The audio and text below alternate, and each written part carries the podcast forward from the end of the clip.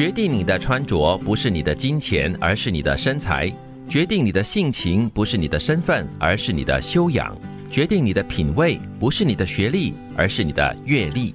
嗯，我觉得决定你的穿着应该也是你的品味吧。嗯，然后你的品味就是阅历而决定的。对，嗯，也是。那你的阅历就是你的人生体验，还有你看些什么书，接触什么的人，跟你的修养也有关系。这段话呢，告诉我们一件事：什么？我们的焦点摆错了。常常就是会摆错焦点哈。有些人可能觉得说，哇，这个名牌很贵，一定是穿在我身上是非常适合的。但是你的身材可能 carry 不了那个衣服哦。又或者是你没有那气质。啊，对，还有你的性情哈，不是由你的身份来决定的，就是你的性情如果是很暴虐的，说哦，因为我的身份我是 CEO，我就可以尽其所能的去暴怒的骂任何人，那这就是你的修养有问题了。没错，所以呢，焦点摆对的时候，你就知道要往哪一方面去努力啊。如果你常发现还有买不到衣服，那表示说呢，哎，你要在你的这个身材方面呢，多做一些锻炼。嗯，做一些调整哈。哎，对，我觉得那个阅历的东西是真的蛮对的。很多时候你不是能够以你的学历来评定你的个人的品味啊，或者是生活的各方面的情绪的考验。嗯，学历最主要只是纸上谈兵，阅历啊就是实战战场经验，对实战经验。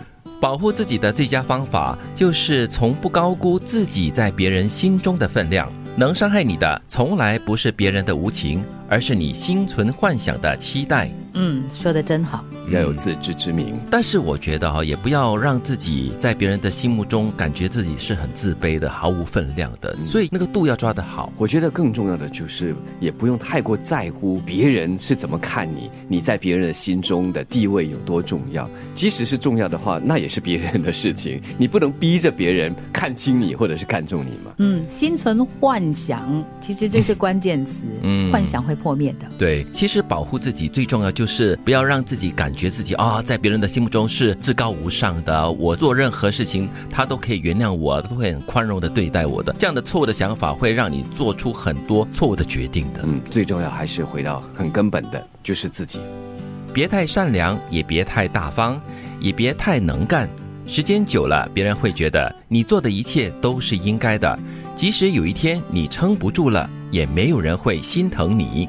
人家把你当理所当然。嗯，所以很多时候就是别太、别太、别太怎么样咯？不然的话，真的时间一久了话，就觉得，哎，以前他做得到，为什么现在做不到？一定是不够爱我了，或者是不够好啦，或者是退步啦，或者是懒惰了这样子。还有一点我觉得很重要，就是不要用撑的。如果你觉得就是你需要休息，如果你觉得你需要保护你自己，那你就应该做适当的事情，而不是一味的说啊，我忍一忍他就过了，我忍一忍，忍忍忍，对，到最后你真的会撑不住的。我觉得你在需要帮助的时候呢，就要开口，要懂得开口，懂得向有助于你的这些资源伸出这个呼唤，这样子。嗯，这里的别态哈，呃，其实也是一再的提醒我们不要凡事过了度。嗯，所以我们东方社会啊，东方文化里面很强调的就是所谓中庸。嗯这个平衡点要抓得对，很难锁定在一个点上，它永远就是左右摇摆着。但这也就是我觉得做人做事的一个好玩之处嘛。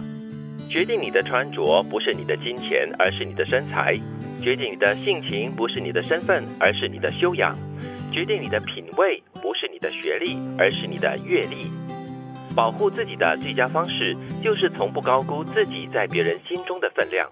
能伤害你的，从来不是别人的无情，而是你心存幻想的期待。